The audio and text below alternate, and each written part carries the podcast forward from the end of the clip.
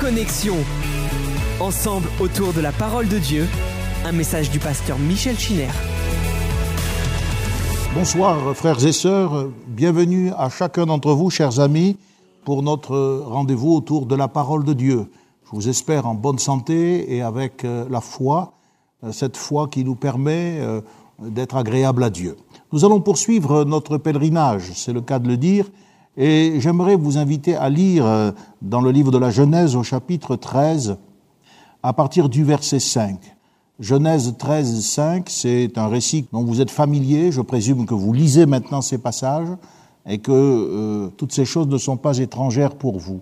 Lot, qui voyageait avec Abraham, avait aussi des brebis, des bœufs et des tentes, et la contrée était insuffisante pour qu'ils demeurassent ensemble, car leurs biens étaient si considérables qu'ils ne pouvaient demeurer ensemble. Il y eut querelle entre les bergers des troupeaux d'Abraham et les bergers des troupeaux de Lot.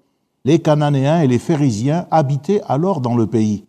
Abraham dit à Lot qu'il n'y ait point, je te prie, de dispute entre moi et toi, ni entre mes bergers et tes bergers, car nous sommes frères. Tout le pays n'est-il pas devant toi? Sépare-toi donc de moi, si tu vas à gauche, j'irai à droite, si tu vas à droite, j'irai à gauche. Lot leva les yeux, et vit toute la plaine du Jourdain qui était entièrement arrosée. Avant que l'Éternel eût détruit Sodome et Gomorre, c'était jusqu'à Tsoar, comme un jardin de l'Éternel, comme le pays d'Égypte. Lot choisit pour lui toute la plaine du Jourdain, et il s'avança vers l'Orient. C'est ainsi qu'ils se séparèrent l'un de l'autre. Abraham habita dans le pays de Canaan, et Lot habita dans les villes de la plaine, et dressa ses tentes jusqu'à Sodome.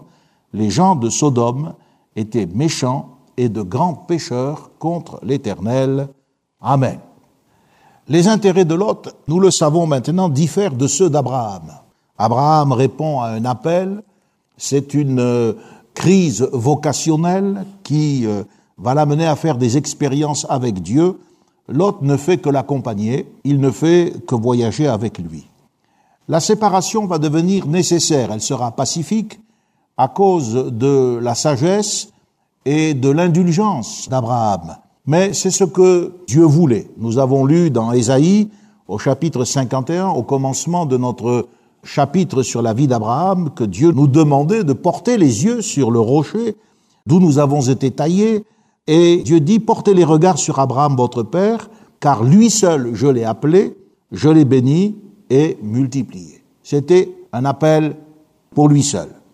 Alors Lot va choisir l'indépendance, sur la base de motifs euh, évidemment cupides, de motifs charnels.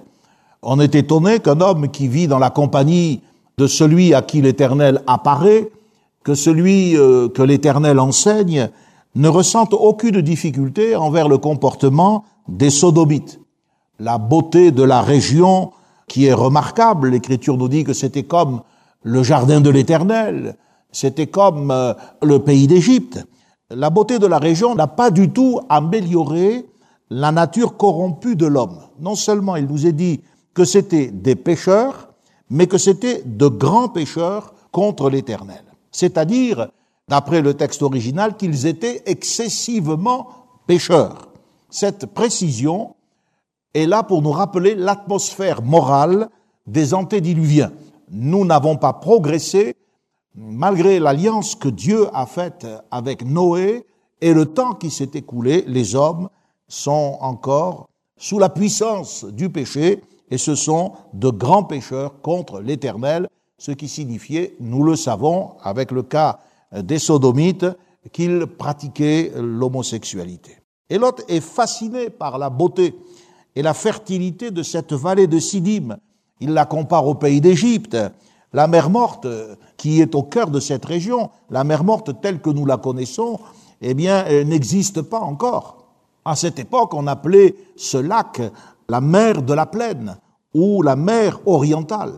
Ce n'est qu'après le jugement de Sodome et de Gomorre, car il est bien dit au chapitre 13 et au verset 10, nous l'avons lu, avant que l'Éternel eût détruit Sodome et Gomorre, c'était comme un jardin de l'Éternel. Avant que l'Éternel eût détruit Sodome. Mais après, ça n'a plus été le cas.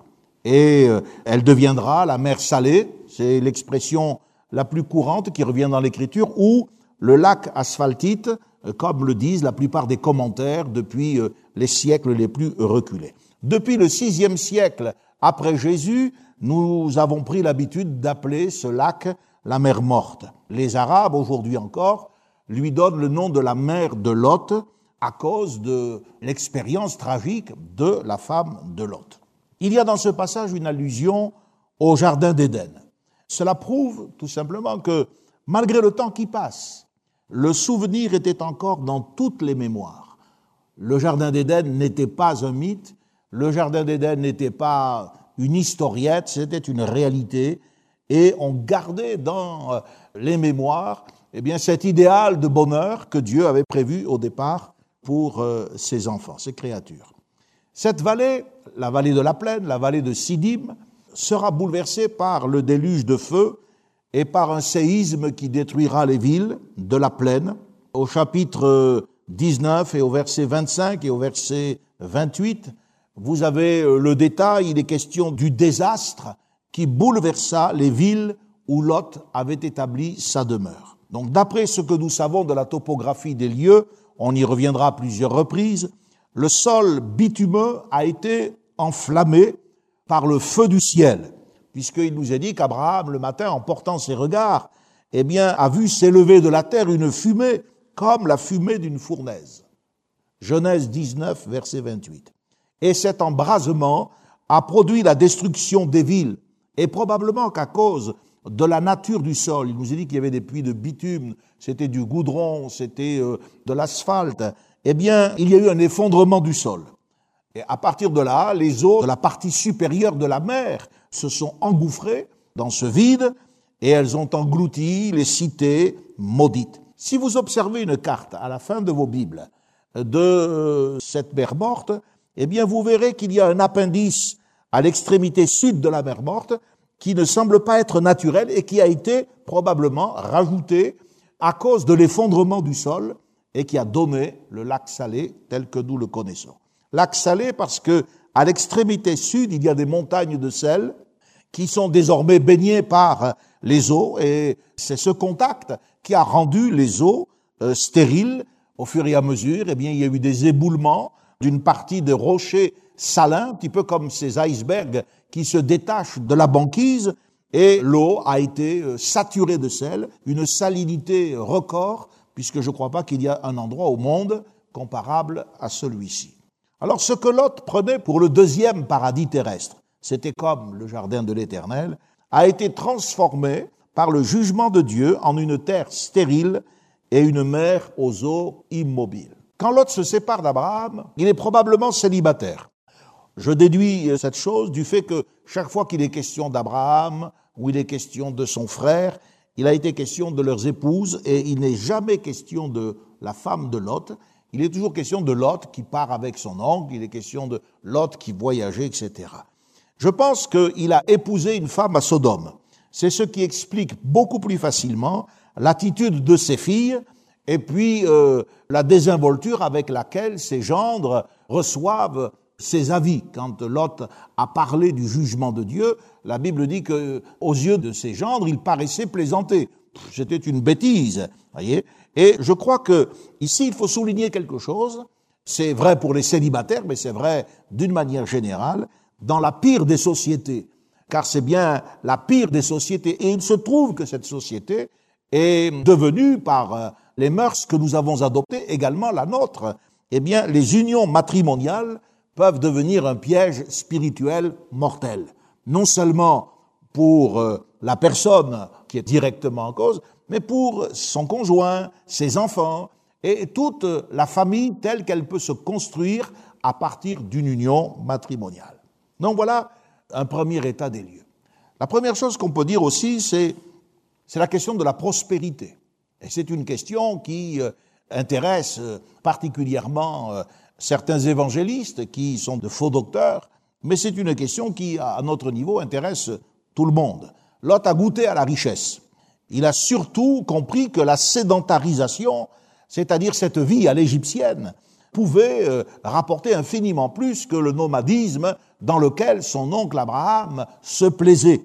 Et c'est donc une vision qui l'obsède. Et c'est à partir de là qu'un mécontentement va s'installer. D'abord, la querelle, eh bien, euh, va naître entre les bergers, Mais en fait, lui, euh, il est obsédé par une vision euh, qui relève du problème engendré par la prospérité. Abraham, nous dit l'Écriture, était très riche en troupeaux, en argent et en or. Et le problème de la prospérité consiste justement à savoir gérer cette prospérité. La bénédiction de Dieu peut être à l'origine de réelles difficultés. Oui, il peut y avoir de véritables difficultés avec ce que l'on comprend être la bénédiction de Dieu. La prospérité entraîne généralement des problèmes de relations humaines.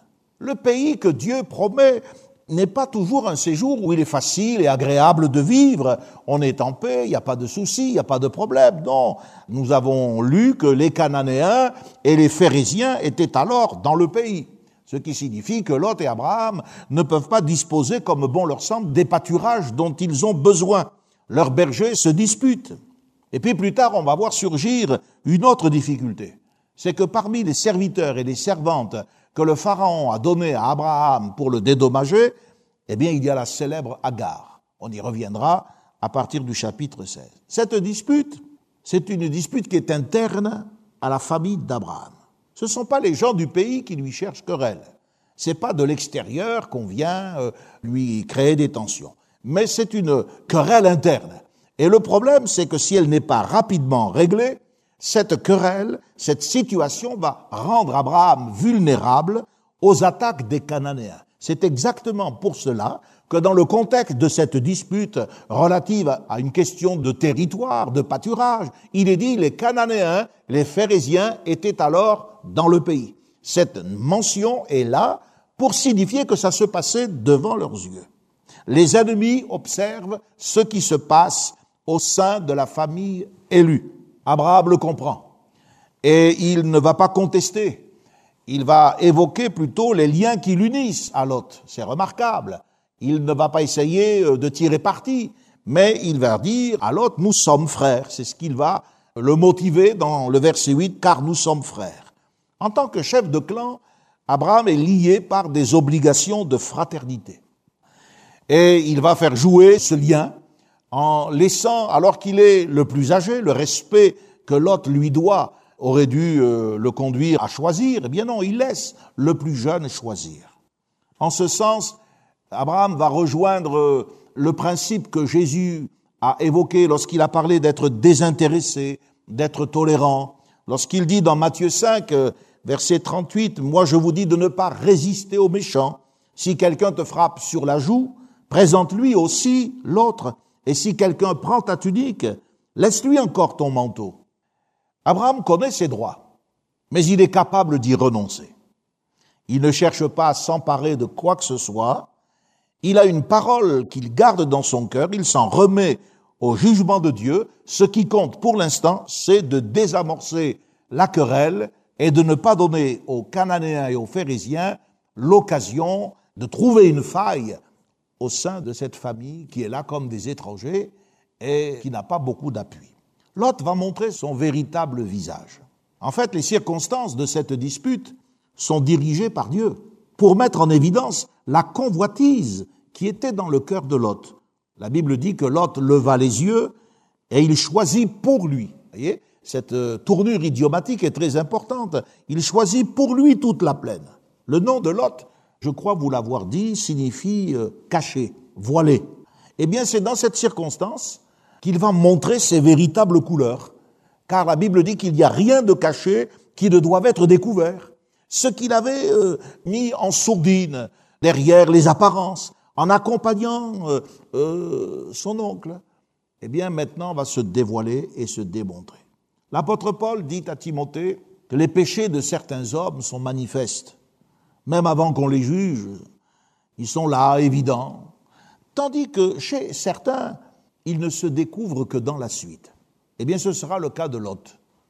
Il a fallu attendre cette suite, c'est-à-dire euh, cette euh, situation avec les bergers, pour que se révèle la convoitise qui était dans son cœur, le côté charnel qui va le conduire euh, dans la périphérie de Sodome, puis il va s'installer dans Sodome il va avoir une maison à Sodome, il ne vit plus sous les tentes, et il va épouser une sodomite, avoir des filles, et on sait très bien ce que cela va cacher. Donc l'histoire personnelle de Lot est dramatique. Elle doit nous servir d'exemple. Nous ne devons pas nous associer avec les gens de la plaine, ces gens dont la Bible dit qu'ils sont méchants, de grands pécheurs contre l'Éternel. C'est un rappel de l'état du monde avant le déluge. C'est grave. Les apparences qui sont liées aux, avantages matériels, à la prospérité, à la bénédiction telle que l'on l'entend, peuvent cacher un véritable enfer. Si vous avez le malheur de ne pas discerner les écueils qu'il faut éviter, les Moabites et les Ammonites vont naître des unions incestueuses que Lot aura dans son ivresse, là encore, on retrouve le péché de Noé, avec ses filles. Or, ces deux tribus, Ammonites et Moabites, seront toujours hostiles à l'égard des descendants d'Abraham. Et la Bible dit que le Moabite et l'Ammonite n'entreront pas dans l'assemblée de l'Éternel jusqu'à la dixième génération. C'est dire si Dieu prend au sérieux quelque chose que l'autre a traité à la légère. Et puis, il a perdu sa femme. Jésus dira, souvenez-vous de la femme de Lot. Et il explique, celui qui cherchera à sauver sa vie la perdra, alors que celui qui la perdra à cause de moi la retrouvera. Voilà quelle était la tension. Avec Abraham, on a un homme qui accepte en renonçant à ses droits de perdre en quelque sorte la partie, mais il sait que Dieu l'a mandaté, Dieu est avec lui, et il va retrouver la bénédiction de Dieu au centuple, tandis que l'autre lui cherche à sauver sa vie, et il va tout perdre. Notamment si, par exemple, ces quelques commentaires que je vous fais, qui sont tirés de la parole de Dieu, vous paraissent un peu sévères, rappelez-vous qu'avant la destruction de Sodome et de Gomorre, avant que sa femme ne soit changée en statue de sel, que ses gendres ne périssent, que ses filles ne commettent les abominations que commettront plus tard les Moabites et les Ammonites, c'est-à-dire l'inceste, etc. Rappelez-vous qu'il y a eu une bataille, on va y arriver très prochainement, il nous est dit qu'il y a eu cinq rois qui se sont soulevés contre les rois de Babylonie, et il y a eu une guerre dans laquelle Lot a été entraîné et il a perdu tous ses biens. Après qu'Abraham soit intervenu, qu'il ait ramené Lot, est-ce qu'on ne se serait pas attendu à ce que cet homme dise, mais attends, ce qui vient de m'arriver est sérieux Tonton Abraham, est-ce que je ne peux pas revenir un petit peu? Non, non, il revient à Sodome et à Gomorre. La leçon ne lui a pas servi, ça ne lui a pas ouvert les yeux, et il n'a pas compris ce que Dieu aurait aimé qu'il comprenne, alors il perdra tout. Levez les yeux, il leva les yeux. Cette expression nous ramène euh, au Jardin d'Éden et à Ève. C'est le regard d'Ève qui a stimulé son ambition.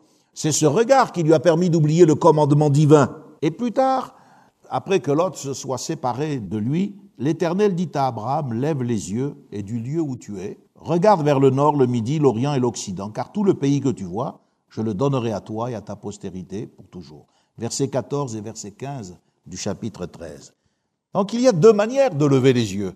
Lot a levé les yeux pour lui, il a vu ce qu'il voulait voir, il n'a pas tenu compte des conditions morales des gens de Sodome. La vision d'Abraham est d'un ordre complètement différent. Elle est autrement plus glorieuse que celle que la plaine du Jourdain offrait aux yeux de Lot. Il faut que les choses soient précisées, parce que Dieu a appelé Abraham lui seul, parce qu'il veut le bénir et le multiplier, il faut que les conditions soient respectées. Alors le Saint-Esprit va clarifier les choses, et au verset 12, nous avons dans ce texte, Abraham habita dans le pays de Canaan, et Lot habita dans les villes de la plaine et dressa ses tentes jusqu'à Sodome. C'est un constat. Abraham est seul dans le pays de Canaan, là où Dieu l'avait conduit, ce pays qu'il lui avait montré, et Lot, lui, il est dans les villes de la plaine, c'est-à-dire en dehors de ce territoire. C'est pour cela qu'à partir du verset 14 jusqu'au verset 16, Dieu va renouveler la promesse de donner ce pays à la postérité d'Abraham, et il lui dit, je rendrai ta postérité comme la poussière de la terre. Si quelqu'un peut compter la poussière de la terre, ta postérité aussi sera comptée. Et là, Dieu dit maintenant, lève-toi, lève-toi, parcours le pays dans sa longueur, dans sa largeur, car je te le donnerai. En acceptant de renoncer et de se séparer, Abraham remplit maintenant les conditions pour que Dieu se révèle plus complètement à lui. Dieu n'avait pas fini de lui montrer tout ce qui appartiendrait à sa postérité. La chose avait été évoquée dans les grandes lignes. Va dans le pays que je te montrerai. Et puis il le découvre. Et puis maintenant, Dieu lui dit, mais je vais le donner, ce pays, à ta postérité. Puis Dieu va tester. N'oublions pas que nous sommes sur un cheminement. C'est quand on semble quelquefois avoir été perdant que nous sommes réellement en train de gagner. Abraham, avec son état d'esprit paisible, confiant, est en train de découvrir quelque chose de plus concernant le plan que Dieu a préparé d'avance. Lorsque des intérêts diffèrent, comme ceux de Lot différaient de ceux d'Abraham, la séparation est nécessaire. Quelquefois, ça peut arriver dans la vie des enfants de Dieu, dans euh, les liens même du mariage. L'Écriture parle du non-croyant qui ne se sépare, dit l'apôtre Paul. Bien que toutes ces choses ne soient pas voulues, eh bien, elles peuvent être aussi euh, des expériences qui permettent à l'enfant de Dieu de se trouver dans les conditions pour que Dieu le bénisse. Dieu va donc encourager Abraham à parcourir ce pays, à le contempler. Maintenant, il sait que Dieu va le donner à sa postérité. En fait, Abraham fait ce que le psalmiste dit dans le psaume 47 au verset 5. Le psalmiste dit, Il nous choisit notre héritage. Voyez Laissez Dieu choisir pour vous. Le choix de Dieu, c'est toujours ce qu'il y a de mieux. Les choses qui nous apparaissent comme des jardins luxuriants, c'était bien ainsi que Lot avait vu la plaine. Et c'était ce qu'elle était réellement avant le désastre. Mais toutes les villes de la plaine étaient luxuriantes, c'était opulent. Un des péchés de Sodome et de Gomorre et des autres villes, c'était qu'ils vivaient dans la richesse, dans l'insouciance, et ils se croyaient en sûreté en pratiquant le péché. Mais on n'est jamais en sûreté quand on pratique le mal. C'est exactement ce qui arrivera à notre monde. L'Écriture nous dit que lorsque les gens diront paix et sûreté, alors une ruine soudaine les surprendra. Pourquoi? Parce que, eh bien, manifestement, nous en sommes au même point.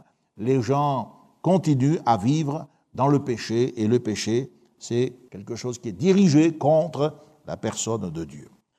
Après que Lot se fut séparé, au verset 14, après qu'Abraham ait offert généreusement à son neveu tout le pays, au verset 9, eh bien, Dieu va reprendre les choses en main et très précisément, Dieu lui dit, tout le pays que tu vois, je le donnerai à toi et à ta postérité pour toujours.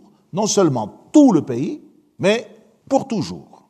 Dieu s'engage envers le pays, envers la postérité, pour toujours. Alors il faut se poser quand même des questions. Comment devons-nous comprendre les différents exils, les dispersions, toutes les souffrances qu'Israël a connues Toujours, dit Dieu. Oui, toujours, je veux bien, mais dans la même Bible, il est question de toujours moins, par exemple, 430 ans en Égypte, moins 38 euh, ans après que Moïse ait libéré Israël du joug de Pharaon, 38 ans à errer dans le désert et à mourir dans le désert. Du temps d'Esdras, de Néhémie, c'est toujours moins 70 ans de déportation en Babylonie, sans compter les plus de 2000 ans depuis la venue de Jésus dispersés dans les nations. Alors on a le droit de se poser la question, est-ce que quand Dieu dit toujours, est-ce que c'est vraiment toujours? Bien sûr, c'est toujours. Quand la Bible dit que Jésus-Christ est le même hier, aujourd'hui et pour l'éternité, c'est-à-dire pour toujours. C'est vraiment pour toujours. Seulement, il faut apprendre que cet engagement absolu dans le temps implique évidemment l'obéissance. Quand on est titulaire d'une promesse, on a des devoirs à remplir. Négliger ces devoirs, c'est réduire, voire complètement annuler les effets de la promesse. Et c'est pour cela qu'il y a tant de gens malheureux, parce qu'en fait, ils sont comme l'autre. Ils lèvent les yeux vers la Bible et ils voient ce qu'ils veulent voir. Ils y voient l'abondance de Dieu, la provision divine, l'amour de Dieu, l'exaucement à la prière, mais ils n'y voient pas l'alliance. Or, depuis le commencement, nous avons vu que tout ce que Dieu fait, c'est en vue de l'alliance. Et on va y revenir à cette alliance dont le premier signe a été l'arc-en-ciel. Et puis, il y aura le signe de la circoncision. L'alliance, c'est ce qui préoccupe Dieu et c'est pour cela que nous avons ce document que nous appelons la Bible, parce que c'est l'alliance qui répond aux besoins du cœur de l'homme. Et dans l'alliance, eh bien, il y a un pacte, il y a un contrat. Et ce contrat, eh bien, c'est celui que Dieu attendait d'Abraham.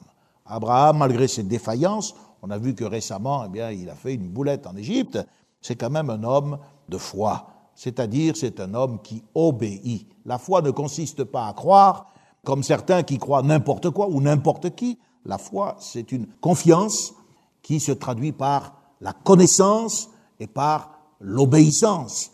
C'est parce que je connais le Seigneur que je peux lui faire confiance, et c'est parce que je lui fais confiance que je lui obéis. Pour la troisième fois, verset 18, Abraham leva ses tentes et vint habiter parmi les chaînes de Mamré qui sont près d'Hébron. Et il bâtit là un autel à l'Éternel. Pour la troisième fois, il est dit qu'Abraham bâtit là un autel à l'Éternel. L'adverbe de lieu désigne un endroit précis. Il s'agit d'Hébron. Et c'est important de connaître aussi dans ces textes, parce que je ne crois pas que ça, on peut l'aborder dans des prédications, mais un commentaire nous permet de voir des choses comme cela. Le livre des Nombres nous dit qu'Hébron a été bâti sept ans avant Tsoan. Tsoan, c'est la ville de Tanis, en Égypte. Si vous regardez au chapitre 13 et au verset 22 du livre des Nombres, vous trouverez cette référence. Donc on se rend compte que Dieu aussi, si c'est mis dans sa parole, c'est que ça a une importance, et on peut le lire. Nombre 13, au verset 22, il est dit, Ils montèrent par le chemin et ils allèrent jusqu'à Hébron, où étaient Ahiman, Sheshai, Talmaï, les enfants d'Anak, les fameux géants dont nous avons parlé. Hébron avait été bâti sept ans avant Tsoan en Égypte, et ils arrivèrent dans la vallée d'Eshkol, où ils coupèrent une branche de vigne avec une grappe de raisin qu'ils portèrent à deux au moyen d'une perche. Vous connaissez évidemment cette expérience extraordinaire. Hébron, c'est une des villes les plus anciennes du monde. Et autrefois, elle s'appelait Kirjat Arba. Vous avez cela dans le livre de Josué au chapitre 14 et au chapitre 15, il est question de Arba, qui est le fondateur d'Hébron, et c'était le père d'Anak. Et Anak a été un des colosses les plus fameux de cette tribu, les Anakim, c'est-à-dire ces géants. Et c'est dans la ville d'Hébron, ou dans le territoire d'Hébron, qu'Abraham va acheter le lieu de sépulture de Sarah. C'est près des chaînes de Mamré, il a acheté la grotte de Macpéla et on sait que c'est là que Abraham a enseveli Sarah et c'est là que lui-même, eh bien, a été enterré. Du temps de Josué, cette ville sera donnée au fameux Caleb. C'est Caleb qui va dire maintenant je voudrais revendiquer mon héritage et Josué lui donnera la montagne, va s'emparer de la montagne et de la ville d'Hébron. Plus tard, à l'époque du roi David, Hébron va devenir la résidence royal de David pendant sept ans et demi. Vous savez que David a régné sept ans et demi sur Juda et 33 ans ensuite sur tout Israël. Eh bien, ces sept premières années du règne de David, eh bien, il les a exercées à partir d'Hébron. Dans le deuxième livre de Samuel, au chapitre 2 et au chapitre 5, eh bien, il est question d'Hébron et de cette situation. Aujourd'hui encore, les Arabes parlent de ce lieu en souvenir d'Abraham, l'ami de Dieu, ils appellent ce lieu El Khalil, c'est-à-dire l'ami. Il est intéressant de voir que ces choses dans lesquelles nous croyons, que les gens qui ne connaissent pas le Seigneur tournent en dérision, disant mais ce sont des légendes, ce sont des mythes, vous êtes arriérés. En fait, il est intéressant de voir qu'elles sont inscrites dans l'histoire, dans l'archéologie, dans les annales de notre humanité. Et c'est aussi remarquable de considérer les endroits où Abraham a dressé ses hôtels. Le premier hôtel, chapitre 12, a été dressé à Sichem, verset 6. Le second a été dressé à Bethel, verset 8. Bethel ne s'appelait pas encore Bethel. Il ne faut pas oublier que c'est Moïse qui écrit le livre de la Genèse avec un regard, voyez-vous, euh, dans le temps. Le troisième hôtel, ce sera à Hébron. Chapitre 13, verset 18, il nous est dit, et il bâtit là un hôtel à l'Éternel, c'est-à-dire à Hébron. Le quatrième hôtel sera élevé sur le mont Morija, la montagne du temple. Donc on a une progression, on part de Sichem, qui deviendra une ville de refuge, on arrive à Bethel, qui sera un sanctuaire royal, puis Hébron, une ville royale, et puis Morija, c'est-à-dire euh, la région de Jérusalem. C'est là que le Seigneur Jésus-Christ viendra donner sa vie. Et c'est là que la rédemption de notre humanité sera accomplie. Il va y avoir une guerre inattendue. On va lire le chapitre 14, si vous voulez bien. Et il est dit, dans le temps d'Amraphel, roi de Chinéar, d'Arioc, roi d'El-Lazar, de Kedor Laomer, roi d'Elam, et de Tidéal, roi de Gojim, il arriva qu'ils firent la guerre à Béra, roi de Sodome, à Birsha, roi de Gomor, à Shineab, roi d'Adma, à Shemé roi de Tseboïm, et au roi de Béla, qui est Soar. Ces derniers s'assemblèrent tous dans la vallée de Sidim, qui est la mer salée. Pendant douze ans, ils avaient été soumis à Kedor-Laomer, et la treizième année, ils s'étaient révoltés. Mais la quatorzième année, Kedor-Laomer et les rois qui étaient avec lui se mirent en marche, et ils bâtirent les Réphaïm à Ashteroth Karnaïm, les Usim à Ham, les Ébim à Chavé Kiryataïm, les Horiens dans leurs montagnes de Séhir jusqu'aux chaînes de Paran, qui est près du désert. Puis ils s'en retournèrent, ils vinrent à En Mishpat, qui est Kadès, ils bâtirent les Amalécites sur tout leur territoire, ainsi que les Amoréens établis à Hatzatson Tamar. Alors s'avancèrent le roi de Sodome, le roi de Gomorre, le roi d'Adma, le roi de Tseboïm et le roi de Béla, qui est Tsoar. Et ils se rangèrent en bataille contre eux dans la vallée de Sidim contre Kedorlaomer, le roi des lames, Tidéal, roi de Goyim, Amramphel, roi de Shinéa, et Ariok, roi d'El-Lassar. Quatre rois contre cinq. La vallée de Sidim était couverte de puits de bitume, etc., etc. Ce qui est frappant à cette lecture même, c'est la précision, la répétition, les noms des rois, les noms des villes, comme si quelque chose doit nous être communiqué au sujet de cette guerre inattendue. Alors qu'est-ce qu'on peut dire? La treizième année, il s'était révolté. Quand on décide d'habiter Sodome, il faut s'attendre à être entraîné dans les difficultés de Sodome. Il faut s'attendre à vivre ce que Lot a vécu, c'est-à-dire à être prisonnier de ses choix, avant même d'être prisonnier de Kedor Laomer. La crise de Sodome va amener du trouble dans les affaires de Lot, alors qu'Abraham, lui, il habite à Hébron. Hébron signifie confédération, compagnie. Il est parmi les chaînes de Mamré, il a fait une alliance avec cet homme. À Mamré, c'est un Amoréen. Mais ce n'est pas un Amoréen, comment dirais-je, impie. Et nous verrons tout à l'heure, ou plus tard, avec euh, le fameux Melchisédek, qu'il y a des Cananéens, qu'il y a des Amoréens qui craignent Dieu. Et si Abraham a fait alliance avec ces hommes, c'est que probablement il y avait chez eux cette crainte de Dieu. Et donc Abraham, lui, eh bien, il est dans un endroit qui signifie compagnie, confédération. Il s'associe, il fait une alliance avec Mamré. Mamré signifie fermeté, vigueur. Et c'est en effet là qu'Abraham va prospérer, qu'il va devenir de plus en plus fort, à tel point que c'est lui qui délivrera Lot du mauvais pas dans lequel il s'est mis. Abraham sera prêt pour l'heure de la bataille. Lot n'est pas en état de combattre. Il n'a plus l'esprit du pèlerin. Si vous regardez Genèse 19.2, il possède, comme je vous l'ai dit, une maison. Il a commencé par dresser ses tentes, nous dit l'Écriture, jusqu'à Sodome, mais au chapitre 19, on voit qu'il est assis à la porte de Sodome. Cela signifie quoi? Il n'est pas en train de prendre le frais comme n'importe quel bédouin. Non, il fait partie du conseil municipal de la ville de Sodome. Il siège, il a été reconnu, il a peut-être même été élu. Il a sa maison. D'ailleurs, c'est bien ce que nous dit le texte, quand les anges qui veulent l'épargner à cause de l'intercession d'Abraham entreront, il faudra qu'ils ferment la porte sur lui pour euh, l'épargner de la violence de la foule. Lot n'est pas en état. Il n'a plus l'esprit du pèlerin. Il possède une maison, il n'a plus l'esprit du sacrificateur. Il n'y a pas d'autel. Pas une seule fois il est mentionné que cet homme a un hôtel. Oh, bien sûr, le Nouveau Testament nous dit qu'il se tourmentait chaque jour. Mais comment ne voulez-vous pas être rongé par le tourment, vivre dans la peur et dans la crainte quand vous voyez s'amonceler sur votre route les conséquences désastreuse de vos choix? Il n'a pas d'hôtel, il n'a pas l'esprit du pèlerin, il ne peut en aucun cas avoir l'énergie du soldat. Ce qu'il faut comprendre, c'est que les situations ne se retournent jamais d'elles-mêmes. Il faut l'intervention d'un homme de foi pour reprendre à l'ennemi tout ce que celui-ci nous a dérobé. Les hommes de paix, comme Abraham, peuvent aussi être des guerriers. Et ce qui manque à notre christianisme, car en fait c'est cela, nous apprenons les choses que nous tirons de la parole de Dieu pour nous les appliquer. Ce qui manque à notre christianisme, c'est peut-être cette virilité, cette combativité. L'apôtre Paul parlera de combattre par l'amour de l'esprit.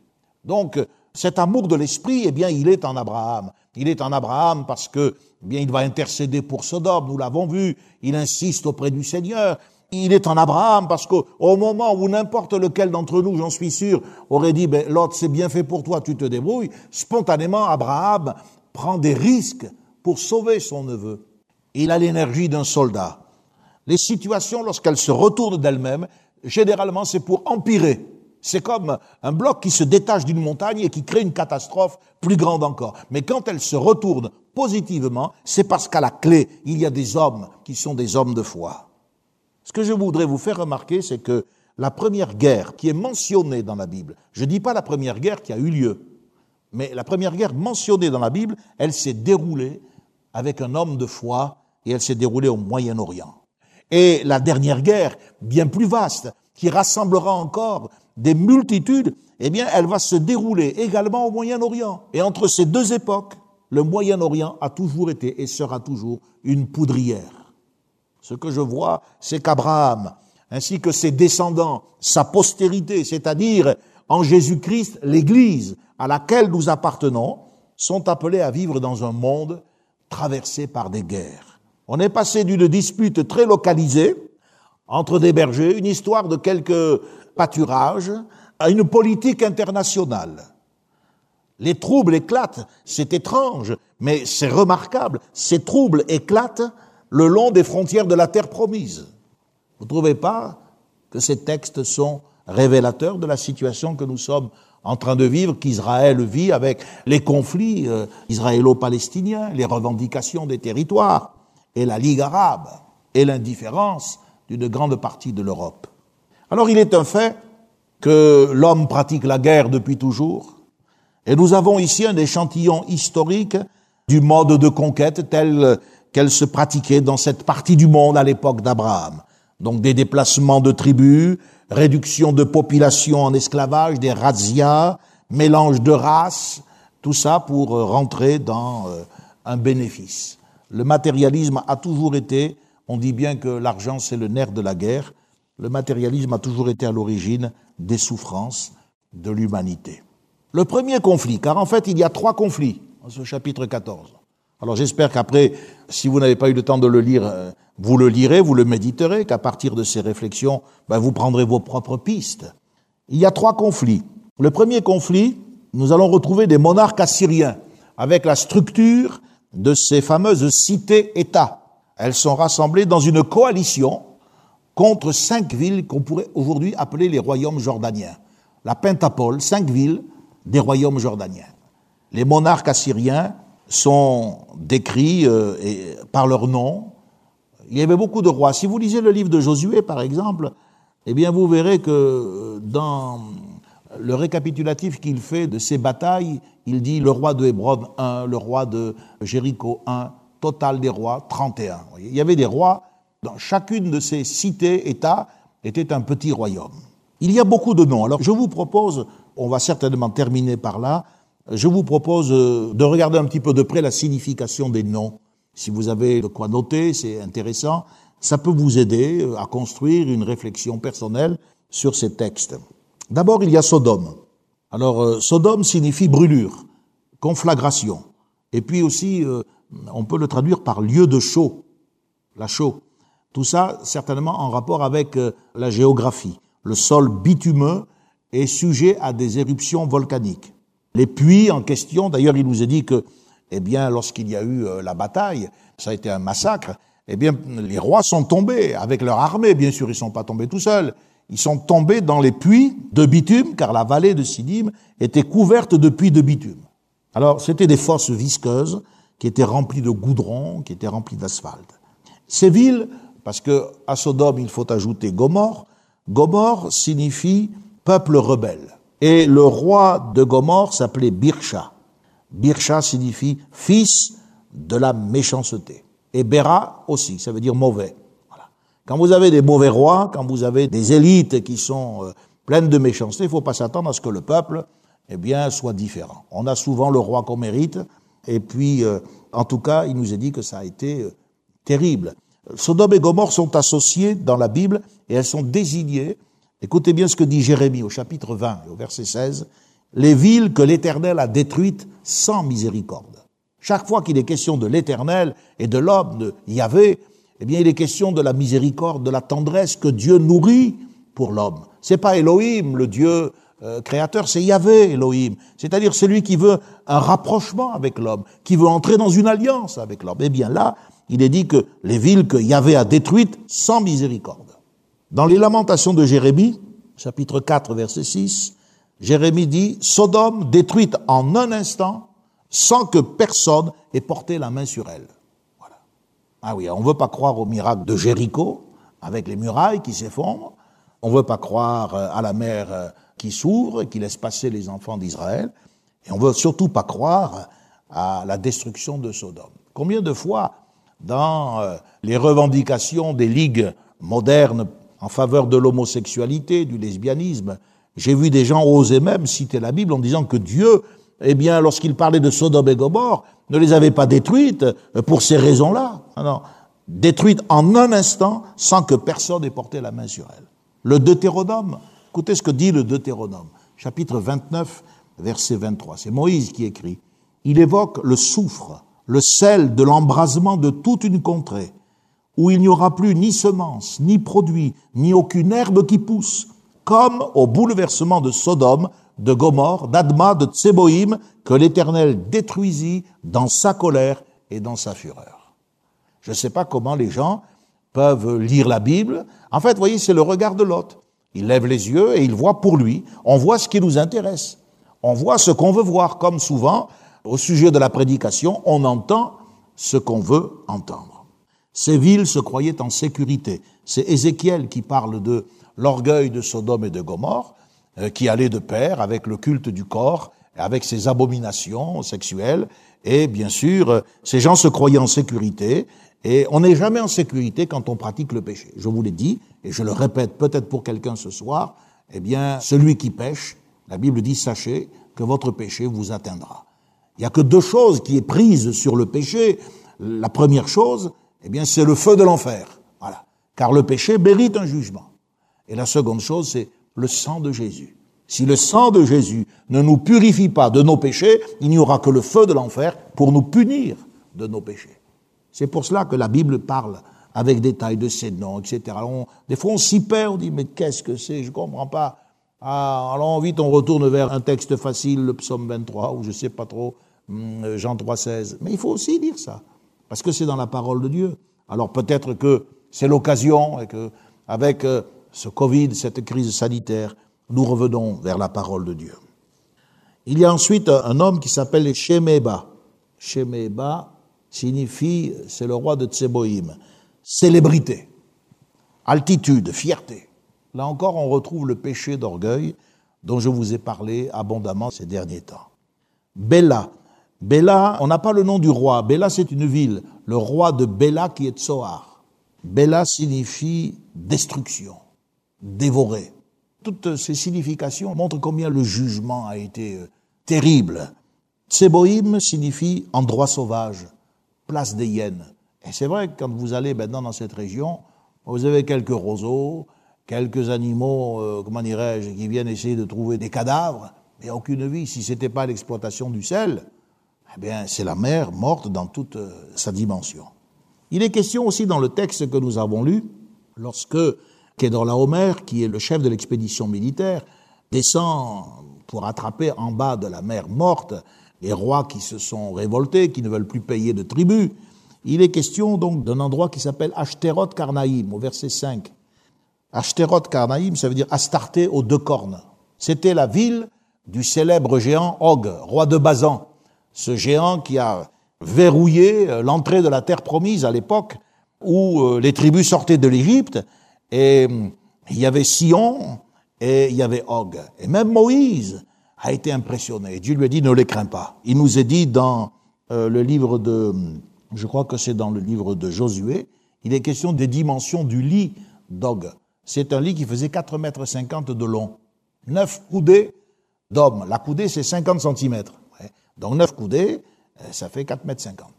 Et il faisait 2 mètres 50 de large. C'est vous dire le bébé que c'était. Hein. Quand il se tenait sur ses pieds, il y avait de quoi être impressionné. Eh bien, là encore, nous retrouvons ce gigantisme en rapport avec les cultes idolâtres, Astarté aux deux cornes. Dans d'autres passages de la Bible, cette ville est appelée Beth Ashteret, c'est-à-dire maison d'Astarté. Il est question donc du culte que euh, les gens rendaient aux démons, car derrière les idoles, ben, il n'y a pas simplement un choix d'esthétique, comme on dit, mais il y a une véritable emprise démoniaque sur l'esprit des gens. C'est pour cela que dans ce texte que nous avons lu, eh vous retrouvez les Réphaïm. On se rappelle déjà de tout cela, puisqu'on l'a évoqué avant, avant le déluge. Il est question des Émim. Les Émim signifient les effrayants. Les Réphaïm, ce sont les géants, ceux qui sont élevés, les gens à grande taille. Alors, il y a quatre rois, une confédération de quatre rois. Je vais vous citer juste le début, et puis on va arrêter parce que sinon, ça nous entraînerait trop loin. La première confédération qui a été mentionnée dans la Bible, dans le livre de la Genèse, était aussi une confédération composée de quatre villes, quatre cités-États, fondées par Nemrod. Souvenez-vous, il a fondé Babel, ensuite il nous est dit qu'il a fondé Érec, Akkad et Calné, au pays de Shinéar, c'est-à-dire au pays de la Babylonie. De ce pays-là, il est sorti, il a fondé Assur, Ninive, Rehoboth-Ir, Kalash et Rezen. Voyez. Euh, cette confédération avec ces quatre villes, elle est très importante.